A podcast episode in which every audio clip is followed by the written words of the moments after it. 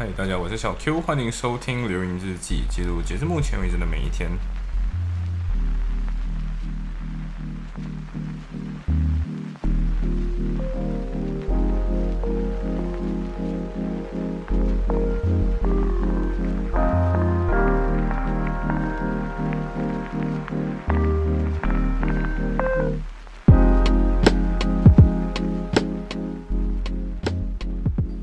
哦，所以终于来到六月了，现在是六月一号，嗯，所以六月一号到底到底干了什么事情？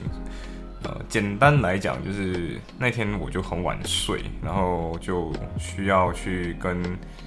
呃我女朋友抢周杰伦的票，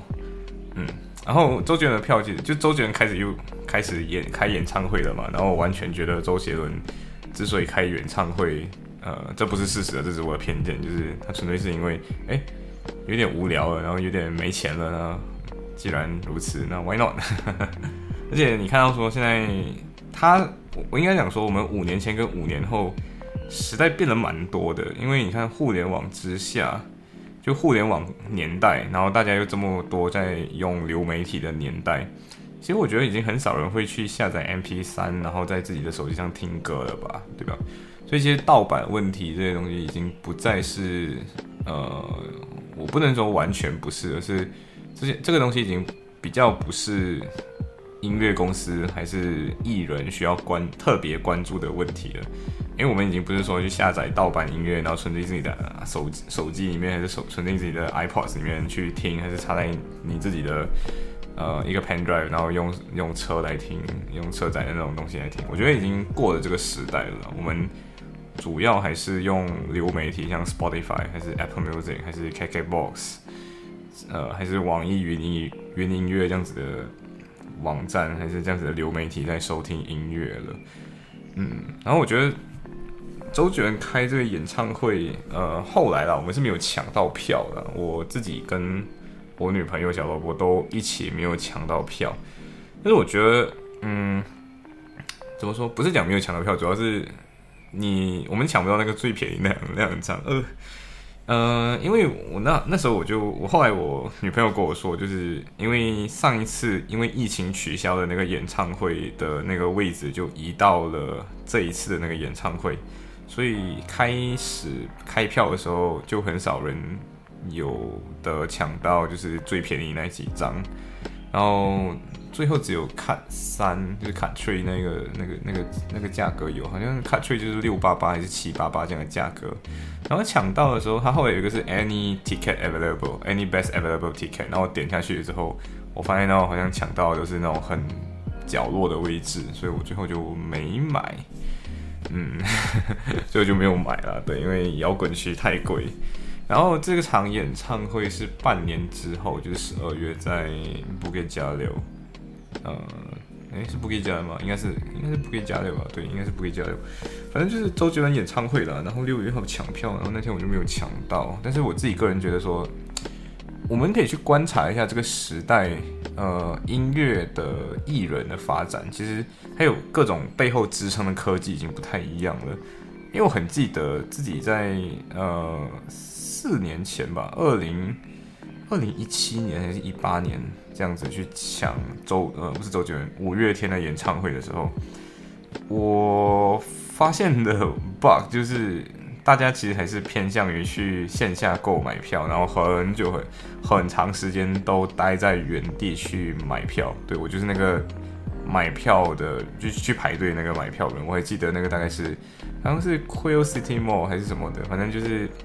敲给那一带，就吉隆坡敲给那一带一个 mall。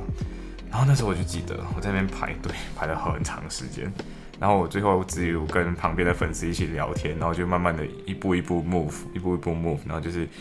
放了一小批人，然后你就往前，放一小批人就往前，所以那整个 mall 整天就是非常非常多的人，然后一些人还是轮流在那边，一群朋友在那边一起互相倚在彼此身上，然后一直在那边躺着还是什么的，然后我记得很像那天是星期六还是什么的吧，所以。一些粉丝就是那种工作刚结束就快点跑过来，但那是疫情前的故事啊，所以最后上网买的那些人就那时候我记得他是把票分成一半，就是一半线上一半的票的那个位置会分给线上的人，然后另外一半的人会分给线下购买的人。然后线上线上购买它分了两轮，第一轮一下子就被抢掉了，然后他就多开放另外一轮，一下子有没有抢到，对不对？所以我那时候就去，嗯，线下购票是这个原因。我还记得我自己从我家大半夜，然后看，我天啊，太多人了。然后我记得那时候我有个朋友还住在我家，他就跟他说不行，现在太多人了，所以我应该去抢票了。然后我就跑去现场抢票。然后现在这个。周杰伦的演唱会的时候，他又完全变成了另外一个模样，就是那个网站非常的棒，根本就不卡的。然后他为了避免卡，他的那个他做了一个安全机制，就是每个人要在外面先排队，然后排队的时候自动给你刷新，刷新了之后人到齐了，就是到你了之后，他才会把你放进去。所以他等于是做了一个安全的阀门，所以导致你的网站不容易崩溃。对，然后这个东西我在之很久以前我就听过人那种做网站的那种资深做网站的。呃，应该说工程师，而不是 programmer 而已，他是个工程师的。然后他就跟我说，哦，这种东西可以这样子做，然后这种做法就不会让那个网站崩溃。所以没有这样做的人，就只是因为他之所以讨论到这个东西，是因为那时候 m y s e 叫不是 m y s e Data，呃，那时候 A Z 的疫苗刚出的时候，那个网站一直在那边卡顿嘛，对不对？然后他，你抢票的时候，你为了要验证自己，你必须要用那个 Google 那个一直跟你说我不是机器人，我不是机器人，对吧？然后，然后一直狂点，一直没有点到你自己。然后他就说，然后那时候那个人就分析说，哦，其实这个网站它的做法做错了而已，不是今天你的，不是说今天网站就一定会崩溃掉，或者是一定会变成这个样子，而是今天你忘记做了一个安全码，所以全部人就冲进来。他那时候那个比喻也很好玩，他他说是，呃。今天你只建了一百间厕所，然后 for 就是一个，他就说一个 mall 就是一个一个购物广场。如果里面有放一百间厕所的话，照这平常的使用量是完全足够的。可是如果今天你全部人排进去那个厕所里面了，但是没有给你马桶，那马桶还没到，那每个人就没有办法拉屎，所以没有办法拉屎，那一百个人就一直会停在里面，没有办法拉屎这样子。他的形容大概是这样啊，就很有趣。然后确实，然后就跟你说，那这个时候今天有一千个人来或者一万个人来的时候，那一万个人就会因为那一百个人一直拉不了屎，所以就一直没有办法出去。对，所以这个这是这个 J c h o 这个网子，这个演唱会的那个网站，就我觉得就做的比以前好太多。我觉得那些网那种购票公司终于有进步。嗯，然后我觉得这些这也是一个满满的青春回忆吧，就是。我女朋友就问我说：“诶，既然在，既然这场演唱会十二月会发生在马来西亚，那你要不要回来看演唱会？”然后我那时候就是觉得说：“哦，我那时候在读巴数诶，然后我觉得嗯不要，对，我那时候就直接说不要。嗯，不要的原因主要是两个，一个是我觉得你那时候在读巴 school，然后我各我从各个方